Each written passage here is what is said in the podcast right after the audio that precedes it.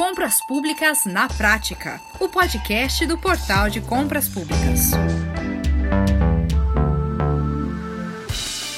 Olá, estamos chegando então com mais um Compras Públicas na Prática para você. Eu sou Max Gonçalves e hoje nós vamos falar sobre a importância de administração pública incluir as compras públicas, ou seja, as licitações, em seu planejamento de políticas públicas. Políticas públicas, como você sabe, são iniciativas, escolhas, projetos adotados por entes públicos federais, estaduais e municipais com a intenção de garantir direitos dos cidadãos principalmente aqueles previstos na Constituição Federal de 1988. Nós vamos conversar também sobre instrumentos de planejamento que a legislação atual dispõe para para a, a gestão pública tornar mais eficientes as compras públicas e movimentar a economia local, gerar empregos, promover a melhor economicidade dos recursos dos cofres públicos, por exemplo. Pois é, e quem está com a gente é o consultor credenciado do Sebrae Paraná, especialista em gestão pública e controle interno pela Universidade Tecnológica Federal do Paraná, bacharel em sistemas de informação pela Faculdade Mater Dei. Nós estamos recebendo aqui no Compras Públicas Eberson Tibes também conosco o CEO do Portal de Compras Públicas, Leonardo Ladeira.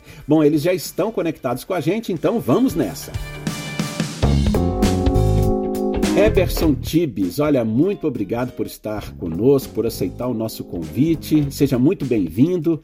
Eu gostaria de começar ouvindo você, é, fazendo aí um resumo né, para os nossos ouvintes sobre o que são políticas públicas e quais as suas relações com as licitações, com as compras públicas, por favor. É, olá, Marcos, como vai? É um grande prazer, uma satisfação participar aí com vocês neste podcast, falando desse tema bastante relevante, tão importante para os nossos dias, tão importante aí para o desenvolvimento econômico dos municípios, né, que é fazer a ligação, esse elo de ligação entre políticas públicas e compras governamentais. Então, esse acaba sendo um forte elo, um possível forte elo. De uma maneira muito simplista, né, o que nós temos aí como definição né, de políticas públicas? Ou conjunto de processos, o conjunto de ações, de programas, de medidas desenvolvidas pelos governos, né, sejam eles das esfera, da esfera federal, estadual, municipal, podendo haver inclusive a participação de entes públicos ou privados, né, com o objetivo de assegurar um direito ou o atendimento de uma demanda da população. Então, é esse conjunto que move é, as ações da administração pública, as ações dos governos em prol da população. É, a nossa legislação hoje ela prevê, inclusive, a necessidade, por força né, da Constituição e de tantas outras legislações, a nova lei de licitações, inclusive, que o procedimento é, para ser adotado, para ser desenvolvido pela administração pública, para ter é, o funcionamento da sua máquina, para ter a prestação de serviço, fornecimento de itens, de medicamentos, de combustível os veículos, ele precisa ser através de processo licitatório. Então, toda a despesa da administração pública, em imensa né, é, parcela, há necessidade de você ter um procedimento licitatório para sua execução. Então, e aí é que entra a convergência desses dois temas. A política pública precisa do processo licitatório para ser desenvolvido, e, por outro lado, a política pública de desenvolvimento econômico, ela pode sim contar com a compra governamental ou com o processo licitatório para desenvolver, por exemplo, uma ação, uma iniciativa neste sentido, né, de incentivar o desenvolvimento econômico, de incentivar a manutenção do recurso, né, seja ele a nível municipal, estadual ou federal, mas que ele retroalimenta a economia. Eberson, o, o planejamento é um dos princípios fundamentais da administração pública, não é? Para concretizar as políticas públicas estabelecidas. Então eu queria é, te ouvir sobre os instrumentos de planejamento que a legislação atual dispõe para os gestores públicos. E aí me permita um comentário, Max. É, de alguma maneira, na nossa caminhada, nós acabamos negligenciando um pouco essa fase prevista na legislação da realização do planejamento. A gente é muito bom nisso, às vezes, na nossa vida particular. E dentro da administração pública deveria ter essa mesma interpretação, né? Não interpretarmos isso como algo intangível, algo difícil de se obter, algo difícil de se conquistar. Nós temos alguns exemplos aí, né, de legislação que já prevê isso. Nós, é, um exemplo disso é o Decreto-Lei 200 de 1967. Ele já falava que o planejamento era primordial para a administração pública. Aí nós Na nossa evolução legislativa, nós passamos aí pela Constituição de 88, no seu artigo 174, na criação das peças orçamentárias pela própria Constituição, no artigo 165, e agora nós temos aí, é, de uma maneira muito é, assertiva, na minha opinião, a lei de licitações é, esculpindo dentro da rotina diária da administração pública o processo de planejamento.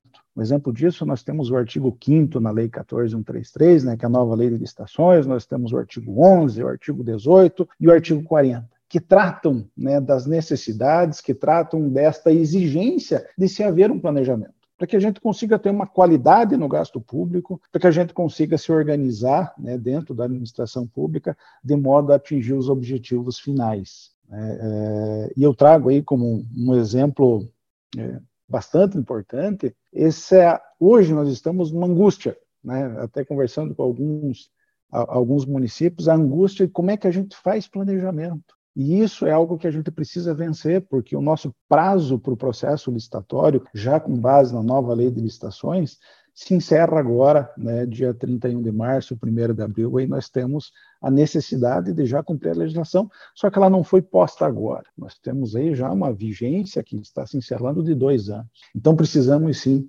é, de alguma maneira, organizar este processo interno dentro da prefeitura com base é, e no conjunto e na estrutura possível para atender a nova lei de licitações, né, tratando de planejamento. Perfeito, Eberson. E, e, de que forma esses instrumentos de planejamento podem tornar mais eficientes as compras públicas nos municípios e nos órgãos públicos, hein? Você pode nos dar, por exemplo, exemplos práticos? O planejamento acaba sendo tão importante, Max, é, trazendo de forma palpável, né?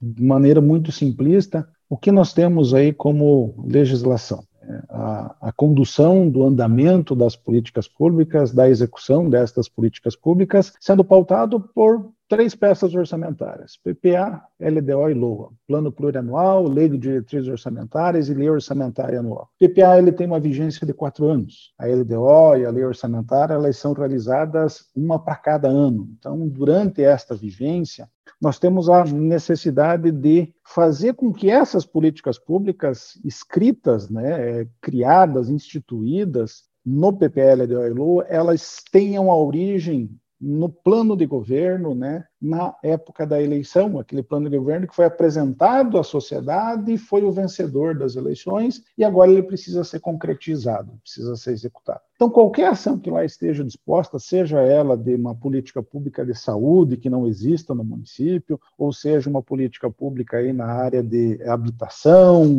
é, na área de desenvolvimento econômico, sendo ela atrelada ao plano de governo municipal que foi o vencedor, ela precisa estar construída, ela precisa estar desdobrada dentro dessas peças orçamentárias. E o planejamento ele se torna tão importante em função, basicamente, de um exemplo que até ouvi recentemente aí, é, de um palestrante, ele falando que um buraco na rua não surge da noite para o dia. Então, o meu planejamento já precisa contemplar que, normalmente, quando eu tenho uma forte chuva, eu tenho uma tendência de ter buracos nas vias. Isso de uma maneira muito simplista, né?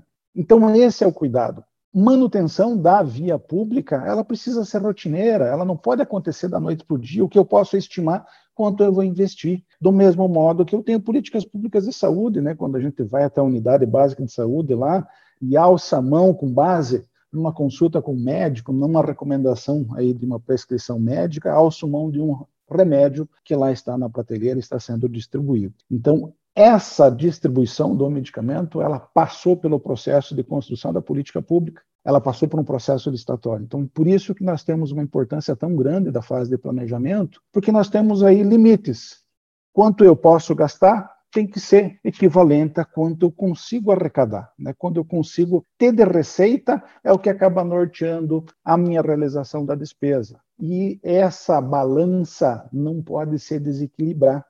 Então, o planejamento, nós temos um recurso finito, e o planejamento se torna tão importante porque o nosso recurso é finito, mas a nossa demanda normalmente não é. E aí nós temos que escolher o que vamos conseguir realizar com base no recurso que temos. Por isso que o planejamento se torna tão preponderante e importante na execução das políticas públicas.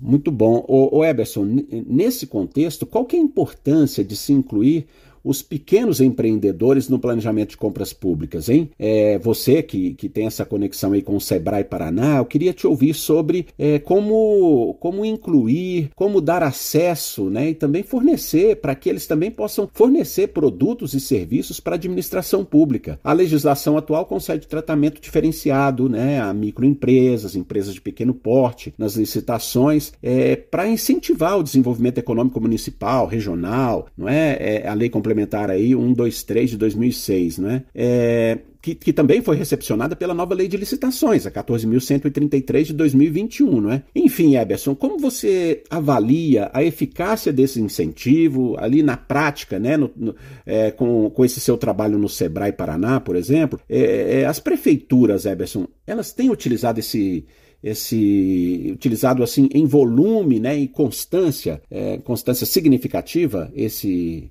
essa, essa condição? É, sim, Max. E o que é importante destacar é que o benefício concedido na Lei Complementar 123 de 2006 é um benefício que já estava é, inserido na Constituição Federal. Nós estamos lá nos artigos 170 e 179, a necessidade de dispensarmos, como né, administração pública, é, benefício para este público-alvo em específico, micro e pequena empresa. Né, através, através destas, destes artigos da Constituição, nós tivemos aí construído um conjunto de benefícios destinados às micro e pequenas empresas que nasceu a Lei Complementar 123. E sim, na área da administração, na, na, nas aquisições públicas, né, nós temos sim, com certeza, a necessidade de atendermos algumas obrigatoriedades, inclusive dispostas na Lei Complementar 123. Por quê? Para que beneficiar né, este público-alvo? Na sua essência, é porque a imensa maioria das empresas no Brasil estão nesse porte micro e pequena empresa. Então, nós temos alguns indicadores que, a depender de estado, a depender de municípios, nós temos percentuais variando de 95% até 99% das empresas como sendo deste perfil, micro e pequena empresa. E se não tivéssemos uma é, política de benefício a este perfil, nós estaríamos nivelando todas elas, por exemplo, uma microempresa, numa participação num processo licitatório, é, impede igualdade com uma grande empresa.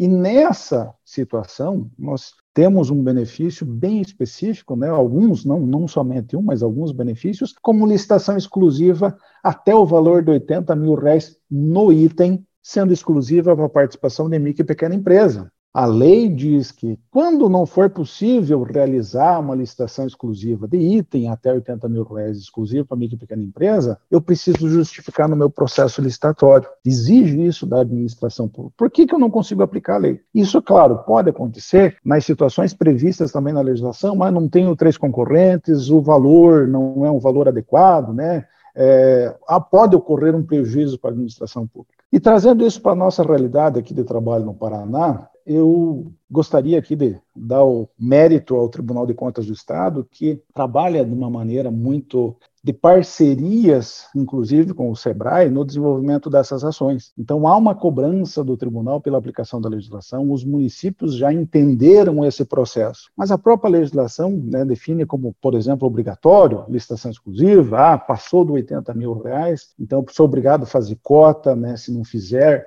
se não fazer cota, eu preciso justificar, eu tenho a possibilidade de subcontratações, eu tenho a possibilidade de ter, inclusive, um acréscimo de pagamento se a empresa for local ou regional, que é o que está disposto na lei. Agora aí sim entra uma margem de segurança. E às vezes os municípios acabam não inovando, não é, sendo mais audaciosos na aplicação da lei, às vezes por dúvida, às vezes por ausência de um conjunto robusto de justificativas de por que fazer, por que, que eu estou disposto a pagar mais caro, né? Em algumas situações, como podemos aí ver no artigo 48, parágrafo 3 que é prioridade de contratação local ou regional. Então, sim, os benefícios são aplicados, né, inclusive por essa parceria do Tribunal de Contas, né, que auxilia nesse processo de é, exigência com que se cumpra a legislação, mas os municípios, às vezes, eles podem, inclusive, inovar um pouco mais, porque a própria legislação diz aí, deixa isso aberto. Né? O próprio artigo, os artigos da legislação da Lei Complementar 123. Isso enquanto não sobrevier legislação mais benéfica, ou seja, a 123 é o nosso parâmetro, mas nada nos impede de inovar. Deixa eu trazer aqui o Leonardo é, também para essa, essa conversa nesse momento aqui. Leonardo, Opa, o portal sempre buscou incentivar os governos a realizar suas compras públicas junto aí a empreendedores do próprio município, da região, né, a fim de gerar emprego, movimentar ali a economia local e regional. Uhum. É, quais dessas iniciativas, Leonardo, você destacaria aqui para a gente, inclusive também para estimular esses pequenos empresários a entrar no nicho de negócio de compras governamentais, hein? Opa, Max, é um prazer enorme estar com você aqui hoje, mais uma vez, para tratar de um assunto que também é da maior importância. E, inclusive, agora, nesse momento de transição de legislação, também sendo afetado por essa mudança de legislação, né, Max? Agora, para responder sua pergunta de forma bem objetiva, Max, é importante ressaltar que o nosso marco regulatório traz, desde 2006, diversas vantagens que são específicas para a participação da pequena e microempresa, né, com, com a Lei Complementar 123 de 2006. Depois, é, com a Lei Complementar 147, isso foi ampliado também de diversas formas, inclusive acrescentando a vantagem competitiva para a compra local e regional. E que acontece, Max? Isso é uma grande preocupação do portal. Como a gente atende município, né, e a gente sempre teve aquele olhar para o pequeno município, inclusive, né, evidentemente que a gente atende o grande com muita tranquilidade e com muita eficiência, mas a gente sempre teve o cuidado de fazer com que o processo eletrônico seja perfeitamente possível para o pequeno também. É, a gente sempre viu de forma muito clara que, se o município não entende o que, que ele pode fazer a partir do marco regulatório que existe no país, é para beneficiar a economia do próprio comércio local, e na pior das hipóteses, do comércio da região que aquele município está inserido, ele vai ter problemas. Então, a gente tem trabalhado de duas formas: uma de tecnologia, outra de atendimento. Na questão da tecnologia, a gente trouxe para o portal a configuração, literalmente, de todo o universo regulatório que beneficia a participação da pequena e da microempresa e da compra local e regional por um município. Isso é um grande diferencial do portal, porque, afinal de contas, é, outras plataformas, eu vou citar aí, por exemplo, do governo federal, elas não têm essa preocupação. Até porque não faz sentido, tá, Max? Porque eles estão comprando para o Brasil todo. Então não faz sentido estar tá preocupado com, a, com o benefício de quem está comprando localmente. Localmente da onde? De Brasília? Não faz sentido mesmo. Então, é, a gente tem um conjunto de ferramentas mais adequado para isso, voltado para permitir que a, o pequeno e o microempresário entendam que, é, e possam usufruir dos benefícios é, que estão previstos na lei. O outro, pra, o outro ponto do atendimento envolve a capacitação tanto do gestor quanto do fornecedor. Porque o gestor, Max, muitas vezes desconhece que, que existem ferramentas legais que ele precisa regulamentar de forma a permitir uma aplicação efetiva daquilo que está previsto nessa legislação. É, é, e você pode nos dar exemplo, Leonardo? É, na Lei 147, quando a gente fala em, em benefício para compra local e regional, é, essa compra ela pode ser inclusive em valor majorado frente a outros fornecedores fora dessas regiões de até 10%, de acordo com o que está previsto na lei. Olha, é, a palavra que, que opera a, a situação toda aí é até, porque se isso não está regulamentado regulamentado pelo município é zero. Não tem um limite para isso, não é? Ele tem que dizer, o município vai dizer, olha, eu preciso, eu consigo compensar em função do recolhimento local de ISS, basicamente, nesse tipo de compras, até tantos por cento da, do preço final do produto. E isso é transformado em regra de negócio de forma automática dentro do portal, com uma configuração ente a ente, que cada um tem sua própria aplicação, e a gente consegue é, fazer esse benefício que é previsto em lei ser aplicado na prática. É, agora, se o gestor não faz essa regulamentação,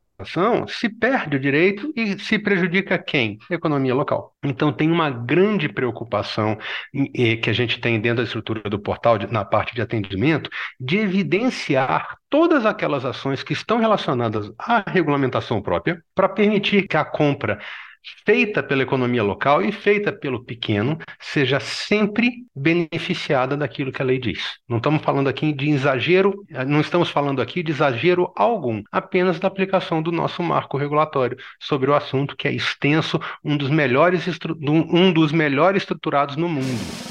Perfeito, Leonardo. Agora, Eberson, há várias decisões do Tribunal de Contas do Estado do Paraná, o TCE, né, do Paraná, confirmando a aplicação desses benefícios legais, né, ou, ou seja, a, que é obrigatória a licitação exclusiva para microempresas e empresas de pequeno porte, sempre que os valores de produtos ou serviços licitados estejam no limite de 80 mil né, 80 mil reais. E também que, quando ultrapassem, a administração deve reservar uma cota de 25% para esse segmento. Por que motivos essa discussão, então, é, chegou ao Tribunal de Contas do Estado? Se está prevista em lei e, e qual a vantagem é, disso ser confirmado pelo TC, pelo, pelo Tribunal de Contas do Estado, hein?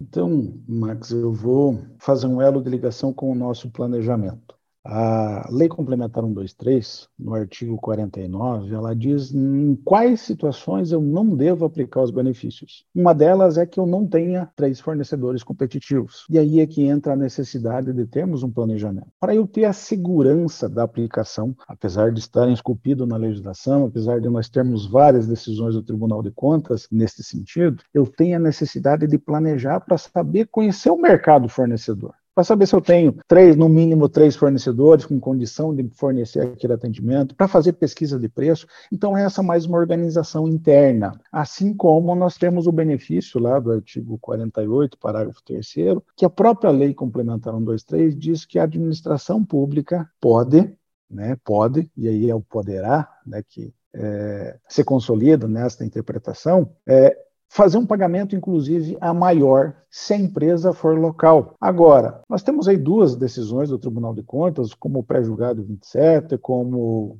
é, o acórdão 877 de 2016, informando lá, né, dizendo quais são os requisitos mínimos necessários para a aplicação do benefício. Então, eu não posso simplesmente pagar, vamos chamar de uma maneira muito também simplista, eu não posso pagar mais caro simplesmente porque é um luxo meu. Eu tenho que fazer uma pesquisa, eu tenho empresas para que eu consiga conceder esses benefícios no meu município na minha região. Eu preciso me planejar, eu preciso buscar essas empresas, não necessariamente o departamento de compras pode fazer somente ele essa pesquisa, mas eu posso compartilhar isso com a Secretaria de Desenvolvimento Econômico, eu posso ampliar meu campo de pesquisa, como cadastros de associação comercial, como é a decisão do Tribunal de Contas do Paraná, como junta comercial, né? Então, tenho meios de cumprir esses requisitos. E às vezes nós acabamos caindo um pouco na insegurança. Eu não sei qual é esse conjunto mínimo, por exemplo, de conceder um benefício de pagamento maior. E se eu não consigo justificar isso no processo licitatório, como é o necessário, eu acabo correndo o risco de ser mal interpretado na minha origem da intenção, inclusive tendo a possibilidade de não aplicar o benefício da forma correta. E aí sim eu fico sujeito a sanções. Um exemplo disso é se eu quero conceder um benefício para as empresas locais, um pagamento maior, eu preciso saber se elas existem. E a administração pública, em alguns momentos, acaba é, ficando em dúvida da condição de conceder esse benefício, por exemplo, bastante inovador, que veio pela Lei Complementar 147, em função da sua estrutura, da sua origem. E às vezes o tribunal até em algumas situações que eu tive é, a, a, condição de acompanhar alguns processos, o tribunal questiona, mas qual é o motivo de por que você está concedendo esse benefício, essa prioridade de contratação local, pagando mais caro? E aí a administração pública nem sempre consegue justificar, né? motivar por que desta política pública. Porque eu não pesquisei quantas empresas existem, eu não sei quantos empregos podem ser beneficiados, em função de eu manter, ter um custo maior, né? É, mais, um custo maior da aquisição, mas fazer com que esse recurso se reverta para a economia ou do meu município ou da minha região. Ótimo. O Leonardo, o portal geralmente atua em parceria, não é, com os Sebrais, é, estaduais, as associações comerciais, as federações de municípios. Você pode nos falar um pouco a respeito é, dessas, dessas parcerias e de resultados no, incentivos, no incentivo às economias locais e regionais, Leonardo?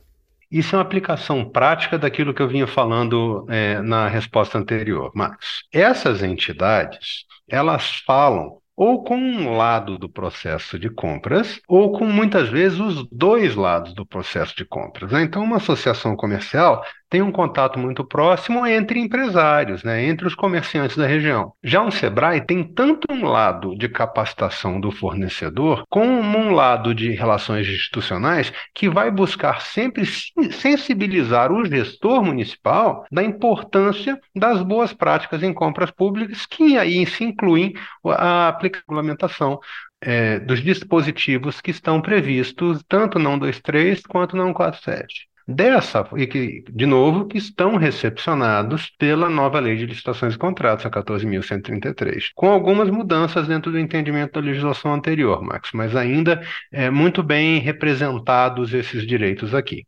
Nessa ótica, Max, a gente tenta falar com todo mundo, desde a associação de município, que vai falar especificamente com o gestor municipal, até o SEBRAE, que fala com todo mundo, e com as associações comerciais também de cada região, para sensibilizar a relevância do mercado compras públicas para empresários, para empreendedores que muitas vezes desconhecem que tem esse tipo de ferramenta para lançar mão e para fazer negócios de forma efetiva. Infelizmente, a gente sabe que, principalmente para o pequeno empresário, quando a gente fala em compra pública, eles pensam é, que é um processo muito difícil, que normalmente que são processos grandes demais, ou, pior, que ele vai ter problemas na hora de receber. E a gente busca mostrar para ele, nesse caso, para o empreendedor, que o processo é burocrático, porém são regras fáceis de acompanhar, fáceis de aprender e que estão todas escritas no edital do contrato que ele pode seguir. A gente também dimensiona o volume de compras e dimensiona essas oportunidades para mostrar que um pequeno empreendedor pode,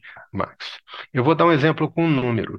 Hoje a gente já opera coisa de 400 milhões de reais todos os dias no portal de compras públicas. É, esses, esses 400 milhões eles estão divididos em cerca de 8 mil oportunidades de negócio. Se você é, divide um pelo outro, você vai ver um ticket médio de em torno de 50 mil reais, que cabe com tranquilidade para qualquer empreendedor de qualquer porte, até mesmo um MEI.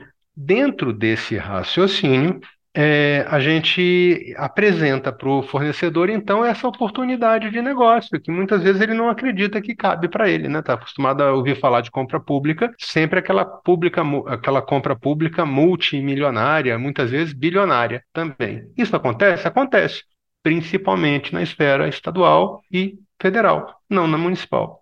E o outro ponto, que é o medo de não receber, ele precisa ser desmistificado. Por quê? Porque vender para o governo é, é, um processo diferente de vender dentro do, do balcão da sua loja, Marcos. No balcão da sua loja, alguém paga, recebe, escolhe, né, na verdade, paga, recebe e vai embora. Acabou o processo aí. Para o governo, é um, é um, processo que tem passos um pouquinho mais burocráticos. E muitas vezes, o que acontece de um fornecedor não receber é que ele não terminou todo o rito burocrático. Ele só fez a entrega do material, não, não documentou o material, não recebeu um aceite definitivo, não atualizou as certidões dele e ele nem entra na fila de pagamento. O que, que a gente faz nessas horas? Capacita o fornecedor também, ensina para ele qual é o rito, para ele não ter esse tipo de dificuldade. Então é bem relevante, é bem importante que isso aconteça, tanto de um lado, mostrando o que, que o gestor público precisa fazer para beneficiar a economia local do município, quanto do outro, capacitando o fornecedor para se, se aproveitar dessas oportunidades locais que aparecem ali.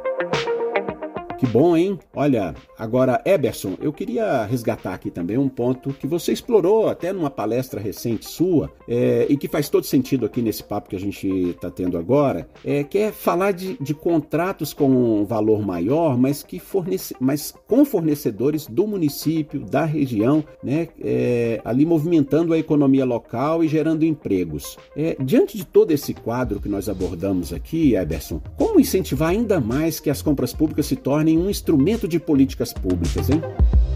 Max, perfeita a tua pergunta. Como fazê-lo? Então, nós vimos aí um benefício que é, por exemplo, trazido pela lei, né, 1, 2, 3, que é a prioridade local. Essa possibilidade de eu majorar o pagamento em até 10% se a empresa for local ou regional. Então, isso acaba tendo a necessidade de eu construir este conjunto mínimo dos requisitos. Mas isso não se limita somente a, por exemplo, o que está disposto na Lei Complementar 123. Sim, ela acaba auxiliando na construção da política pública. Aqui nós fazemos um elo de ligação lá com é, a nossa fala inicial. O que este, esta ligação consiste, basicamente? Do mesmo modo que temos políticas públicas de saúde, de educação, de assistência social, de eh, desenvolvimento urbano, entre outras, nós também podemos ter uma política pública de desenvolvimento econômico. E para eu tratar do meu desenvolvimento econômico, eu tenho como uma importante ferramenta a compra governamental, o processo licitatório em si. E aí nós temos este benefício de prioridade local estabelecido na lei. E no caso do Paraná, em específico, o Tribunal de Contas do Estado, de uma maneira é, muito precursora, né, definiu, emanou um pré-julgado, que é o pré-julgado 27, é, dizendo que eu tenho a possibilidade de construir uma política pública local, fazendo inclusive no processo licitatório uma restrição geográfica, dizendo o que, basicamente? Desde que atendidos os requisitos, básicos mínimos dispostos na legislação, desde que eu tenha a motivação correta, desde que eu tenha esse conjunto robusto de planejamento de execução, eu consigo fazer uma licitação restrita às empresas locais. Mas agora surge a dúvida, né? Isso é legal? É legal porque ele precisa estar aderente à política pública. Ele precisa passar por uma aprovação legislativo, uma aprovação legal de preferência, ele precisa estar demonstrado nesta forma dentro do PPA, dentro da lei orçamentária, dentro da legislação, lei de diretrizes é, é, orçamentárias. Então, esse é o cuidado necessário para que a gente, quando aplicar esse benefício, para as empresas locais, por exemplo, de uma restrição geográfica, não infrinja a legislação, não afete nem afronte os princípios da ampla concorrência, entre outros. Mas aí eu tenho que sim é, conceder este benefício de uma maneira planejada. Então, apesar de termos um pré-julgado do Tribunal de Contas dizendo que isso é possível de ser realizado, ele também impõe um conjunto mínimo de regras. Um exemplo muito básico. Se eu quiser, por exemplo, tenho previsto a aquisição de um milhão de reais num segmento, por exemplo, de móveis. Eu tenho uma previsão de consumir um milhão de reais durante o exercício de um ano. Né? É, eu posso comprar das empresas locais? Há uma possibilidade, mas aí eu preciso preencher os demais requisitos. Do mesmo modo que as políticas de saúde, de, as demais acontecem, eu preciso saber quem é que eu vou beneficiar com esta concessão do benefício. Eu vou beneficiar este segmento? Quantas empresas eu tenho? Quantos empregados, quantos funcionários essas empresas têm, quantas famílias eu vou conseguir afetar com essa política pública. E eu tenho os parâmetros é, que são necessários de serem criados. Eu não posso pagar qualquer preço então eu tenho que pagar no máximo um valor de mercado. Eu posso conceder o benefício para a empresa local, mas eu tenho limites. Eu não posso extrapolar. A empresa está me oferecendo, a empresa local me oferecendo o produto a 100 reais e eu tenho uma empresa de fora me oferecendo a 90, então eu não posso pagar 100 neste caso em específico, numa licitação dessa, eu tenho que pagar menos que 90, porque o concorrente dele de fora está me oferecendo o produto a 90. Então, esse é o cuidado que a administração pública precisa ter. Importante é, conhecer e buscar esse acompanhamento da, da análise das interpretações e dos normativos emitidos aí, né, dos acórdons emitidos pelo Tribunal de Contas, né, do seu estado, no caso do Paraná, nós já temos um ambiente propício. E essa análise, ela pode inclusive pautar e auxiliar na construção de um, de uma forma mais inovadora de conduzirmos uma política pública de desenvolvimento econômico com base nas compras governamentais. Muito bom. Agora, para encerrar, Leonardo, o portal desenvolve e oferece às prefeituras e órgãos públicos ferramentas, funcionalidades que viabilizam compras públicas mais eficientes, ágeis, transparentes, com, com grande economia de recursos públicos. E isso também é política pública, não é? Podemos entender assim? Você pode nos, nos dimensionar, por exemplo, o tamanho dessa economia para quem licitou com o portal é, é, 2021, 2022? Você pode nos trazer informações a respeito, Leonardo? Posso sim, Max. Eu vou te dar números bem objetivos aí. No ano de, de 2021, o portal é, transacionou dentro de sua plataforma cerca de 60 bilhões de reais. No ano de 2022, a gente, a, a gente cresceu esse número de forma é, significativa, passando ligeiramente da marca dos 100 bilhões de reais transacionados dentro da plataforma, nos seus hoje mais de 2.700 compradores. Isso é um bocado de dinheiro, né? Isso é uma fatia bem significativa do orçamento brasileiro, não só desses municípios. É, e a gente tem, num número histórico, usando como referência o menor lance recebido no início de uma proposta, a menor proposta recebida e o preço final de negociação, é, do, do, produto, que o negócio foi efetivamente fechado dentro dos itens que foram efetivamente homologados, esse número histórico roda 28% de economia. Então a gente pode fazer uma, uma conta rápida em cima do que a gente está falando aí, e a gente vai chegar à conclusão que a gente gerou cerca de 50 bilhões de reais de economia para os cofres públicos no biênio, no biênio 2021-2022. Isso é um bocado de dinheiro. Isso é mais do que a verba do Bolsa Família. Então, é, inegavelmente, é um impacto muito significativo nessa economia dos municípios que a gente atende. Isso é dinheiro que fica no caixa, é dinheiro que pode ser aplicado para outras finalidades. E observe que, que o Estado não tem que economizar, né, Max? Ele tem que fazer o melhor possível com o dinheiro que ele tem. Se ele tinha, que, se ele tinha dinheiro para fazer alguma coisa e ele achou que ele ia gastar 100, e ele conseguiu fazer essa mesma coisa gastando 72, quer dizer que que esses 28 que sobraram podem ser usados